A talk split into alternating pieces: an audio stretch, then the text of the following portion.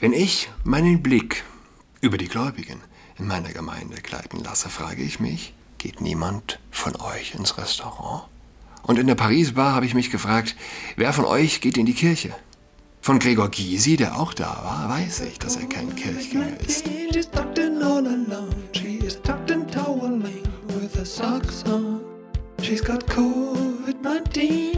Hallo und herzlich willkommen zu Adrats Podcast. Mein Name ist Julian Adrat. Ähm, Leute schreiben mir und sagen, dass sie dankbar sind für meinen Podcast und äh, dass ich weitermachen soll. Und das ist sehr wichtig für mich. Und warum erzähle ich davon? Warum mache ich diesen Podcast? Und ich mache es auch zum, zu großen Anteil für die, die diese Reaktion zeigen. Ich denke, ein ganz, ganz wichtiger Aspekt ist, dass Leute denken, sie seien allein. Und das ist einfach zu denken, wenn du an einfache Werte glaubst, an Meinungsfreiheit, an die Verbindung von Mann und Frau als etwas Besonderes, als, äh, als etwas, dem intrinsisch Verantwortung innewohnt. Ja, wir können nun mal in der körperlichen Zusammenkunft die am schwersten wiegende Folge beinhalten hässlicher Satz, ja, aber man versteht, was ich meine. Wir können etwas tun, Mann und Frau können etwas tun mit ihrem Körper, dass eine neue Existenz, ein neuer Mensch entstehen lässt. Wie, wie verrückt ist das? Und diese Verbindung soll nichts Besonderes sein. Die armen Schweine, ja, die das nicht sehen, sind entkörperlicht und entgeistigt. Man kann sich keine traurigeren Scheuklappen denken. Viele fühlen sich also allein, wenn sie daran glauben. Oder wenn sie zum Beispiel an Gott glauben. Nicht alle. Wenn du ein Mitglied in einer religiösen Gemeinschaft bist, dann weniger. Aber nichtsdestotrotz. Am Arbeitsplatz, wo viele verstecken müssen, wer sie sind, was sie glauben wo sich bis vor, ich sag mal so, bis vor wenigen Jahren vielleicht noch ein Zeugen Jehovas, ein Zeuge Jehovas am Arbeitsplatz allein gefühlt hat, ausgegrenzt aufgrund seines Glaubens. So tun das heute Menschen, die an Werte glauben, die eben bis vor wenigen Jahren noch Common, Common Sense waren. Ja, nicht nur vor wenigen Jahren, sondern die gesamte Menschheitsgeschichte über, alle großen Geister und Philosophen und Wissenschaftler unserer Zivilisation haben daran geglaubt und dann kommen ein paar Schwachsinnige aus den USA und schaffen es, dass der Westen sich einfach einer vollständigen Gehirnwäsche unterzieht. An ein drittes Geschlecht glaubt oder an ein fünfzigstes und an ein Sechzigstes. Daran, dass Männer menstruieren oder dass es fair sei, wenn biologische Männer im Frauensport antreten. Weil Menschen das ablehnen, fühlen sie sich allein. Und man, man könnte lachen, wenn es nicht so traurig und wenn es nicht die Realität wäre. In manchen Fällen müssen Menschen ihre Überzeugungen verbergen, um ihren Job zu behalten oder um schlicht sich ähm, nicht auf der Arbeit die Hölle auf Erden zu schaffen. Um schlicht ein halbwegs vernünftiges Klima beizubehalten, zwischenmenschlich. Ja. Das heißt, wenn sich nur ein einziger Mensch weniger allein fühlt, weil ich meinen Podcast veröffentliche, dann ist es die Sache wert. Die andere Sache ist, dass die Menschen keine rationalen Argumente hören gegen den überbordenden Unsinn, der verbreitet wird. Ich habe ich hab mal erzählt von einer Freundin, die mit mir in mehr oder weniger nichts übereinstimmt.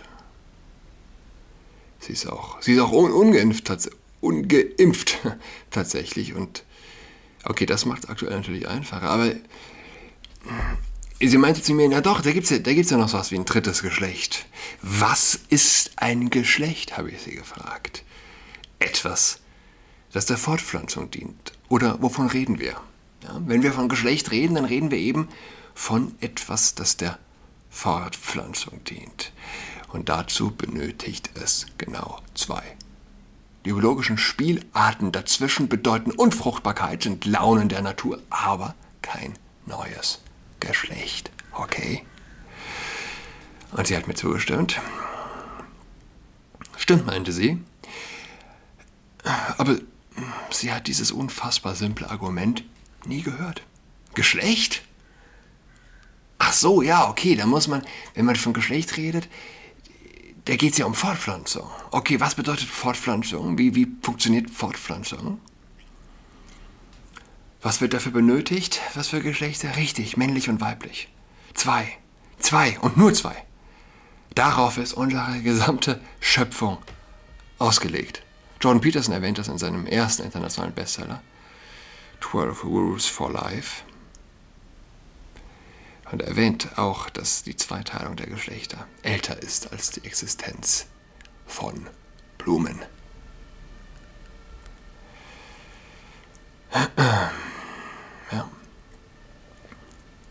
Aber sie hören nicht. Sie hören dieses Argument nicht.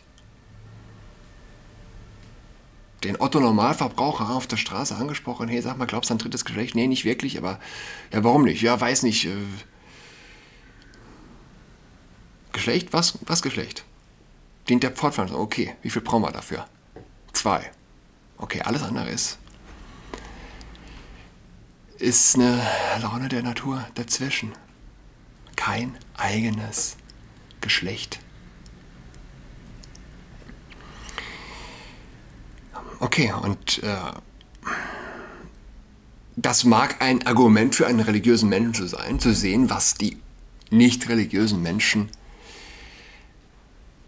in der Lage sind zu glauben. Ja, das Argument für Religion zu sehen, wie antireligiöse Menschen sind. Es geht um Antireligiöse. Es geht nicht um Nicht-Religiöse. Es geht um die Antireligiösen. Sie sind in der Lage, Dinge zu glauben. Aber okay. Ich glaube, dass Jesus über Wasser laufen kann. Und der Woke-Jünger glaubt, dass Männer menstruieren. Ich habe eine Kolumne geschrieben, für die es äh, so keine Plattform gibt. Zumindest kenne ich keine, wo diese Kolumne jetzt gerade stilistisch hinpassen würde. Auch nicht auf Cutnet oder. Aber dafür gibt es Substack. Ja? Nicht nur dafür natürlich. Aber Substack ist stark im Kommen. Stark. Starky Stark. Ja, hierzulande noch ein bisschen weniger populär. Ist eine amerikanische Online-Plattform, auf der Autoren ihre Inhalte gegen ein Abonnement anbieten können, auch, auch frei. Hatte 11.000 bezahlende Abonnenten im Jahr 2018, 2019 waren es schon 50.000. Vor zwei Jahren hat Substack gemeldet, es sind 100.000 zahlende Nutzer, Abonnenten. Und äh, ja, schwer zu, schwer zu kategorisieren, äh, hat der New Yorker geschrieben, lese ich hier von Wikipedia bewege sich zwischen Social Media Softwareunternehmen und Medienhaus. Und obwohl Substack sich als neue Heimat des Journalismus verstehe, enthalte die Plattform wenig, in, wenig investigative Reportagen und enthalte zumeist Analysen und persönliche Kommentare. Persönliche Kommentare also passt in meinem Fall. Die Paris Bar in Berlin gilt als Institution. Wie in einer Kirche gibt es hier keine freie Ecke. Die Wände hängen voll mit Bildern. Originalkunst in Petersburger Hängung. Nur, dass es in einer Kirche keine pornografische Kunst gibt. Okay, ich meine, wir alle kennen die Berichte von besonders fortschrittlichen Priestern, die sich pornografische Installationen und weiß der Kuckuck was in das Haus des Herrn holen. Aber diese Ausnahmen bestätigen auch nur die Regel. Selbst die Fenster in der Paris Bar sind beklebt mit Postern, die von vergangenen Ausstellungen zeugen. Mittendrin, ohne Lehne, sitzt eine junge Frau auf einem Hocker hinter einem Pult. Zu ihr kommen die Kellner mit den Wünschen der Gäste, die sie eintippt. Die Paris Bar ist keine Bar, sie ist ein Restaurant. Eng an eng schlemmen dort Politiker, Schauspieler, Lebemänner und Lebefrauen unweit vom Kudamm im alten Berliner Westen. Es war das erste Mal, dass ich seit Wegfall der Regeln wieder dort war. Ich glaube, ich war während der gesamten Pandemie ein einziges Mal dort. In der lockdownfreien und regelarmen Zeit, die man früher wie hat man es früher genannt? Sommer, richtig, früher Sommer nannte. Im Innenbereich saßen etwa 80 Leute. Es war brechend voll. 80 Leute sind es an einem durchschnittlichen Sonntag, auch in meiner Gemeinde Herz Jesu auf dem Prenzlauer Berg. In der Kirche, in die die Paris-Bar zehnmal hineinpasst, tragen alle Maske. In der Paris-Bar tat das niemand. Um genau zu sein, ein Mann mit Maske lief an unserem Tisch vorbei. Er war auf dem Weg zum Klo. Sonst habe ich niemanden gesehen. Aber eine Maske? Äh, sorry. Sonst habe ich niemanden gesehen, der eine Maske trug. Auch nicht auf dem Weg zum Klo. Im dunklen Glas des Ecktischs, wo wir saßen, spiegelt sich der pornografische Akt an der Deckenecke. Man erkennt das nicht direkt, man muss sozusagen den Fokus weiten, neben dem Teller in die Tiefe schauen. Ein ekstatischer, sehr feuchter Geschlechtsakt im Comic-Stil, nicht per se pornografisch. Der Fokus liegt auf der Ekstase der Frau, ihrer völligen, lustvollen Unterwerfung unter den Mann. In Herz Jesu ist die gesamte Deckenkuppel von einer Darstellung der Anbetung des Lammes eingenommen. Über der Apsis breitet ein überlebensgroßer Jesus milde lächelnd die Arme aus. In der Paris-Bar ist das bekannteste Bild ein riesiges Gesichtsporträt von Yves Saint Laurent. Sein Gesicht ist so breit, dass man ihn beim Googlen gar nicht so leicht wiedererkennt. Bisher hatte ich an das Vorteil geglaubt, dass es gerade die Reichen und Schönen seien, die besondere Angst vor Krankheiten haben. Modeschöpfer mit Sauberkeitsfimmel, Sänger mit Gesundheitsneurosen. Wer sich im Kampf um das tägliche Brot befindet, hat keine Kapazität, sich um, das eigene, um die eigene Gesundheit allzu viele Gedanken zu machen. Für den Reichen dagegen stellt es letztlich das einzige Problem dar, das er nicht lösen kann. Milliardäre werden vom Krebs genauso gnadenlos dahin gerafft wie die Ärmsten der Gesellschaft. Gläubige dagegen galten die Geschichte über eher als mutig, wenn es um Infektionsgefahr ging, sollte sich das ändern, ändert sich gerade ziemlich viel, fürchte ich. Je mehr Geld, je mehr Profanität, desto mehr weniger Angst vor Krankheit, heißt es dann. Je näher am Tabernakel, desto besorgter um die Gesundheit. Niemand, niemand trägt so eisern FFP2 wie unsere Messdiener. Man denke auch an die Partys von Boris Johnson. Je näher der Macht, desto weniger Übertragungsangst. Dass hier irgendwas nicht zusammenpasst, ist eindeutig. Aber es ist schwierig, diesen, diesem gut gemeinten Widerspruch zu entkommen, ganz offensichtlich. Ich habe meine Schuldigkeit zur Pandemiebekämpfung getan, denkt sich der Sonntagschrist, zieht die Maske runter und verbringt maskenfrei den Sonntagmittag beim stickigen Brunch. Virtue Signaling ist ein fast schon veralteter Begriff. Aber der Sonntagschrist, der in der Kirche Maske trägt, ist halt ein bisschen retro. Wenn ich meinen Blick über die Gläubigen in meiner Gemeinde gleiten lasse, frage ich mich, geht niemand von euch ins Restaurant? Und in der Paris-Bar habe ich mich gefragt, wer von euch geht in die Kirche? Von Gregor Gysi, der auch da war, weiß ich, dass er kein Kirchgänger ist. Die Chancen stehen geschätzt 1 zu 1000, dass die junge Frau, die das Pult besetzt, die Kirche besucht. In der Paris-Bar ist sie hohe Priesterin und archaisches Opferlamm in einem. Mit unendlich gelangweilter Miene lässt sie ihren Blick schweifen über die Feiernden. Lebemänner und Frauen, die in eine Kirche stolpern sollten, sind gewiss nicht auf der Suche nach einem Safety-First-Kult. Weder ihre Ministranten, die Kellner, noch ihr Priester, die junge Frau hinter dem Pult, tragen Masken. Sie suchen den Gott, der Wasser in Wein verwandelt. Gregor Gysi ist übrigens 74 Jahre alt, Atheist, Mitglied der Linken und er hat keine Angst. Substack.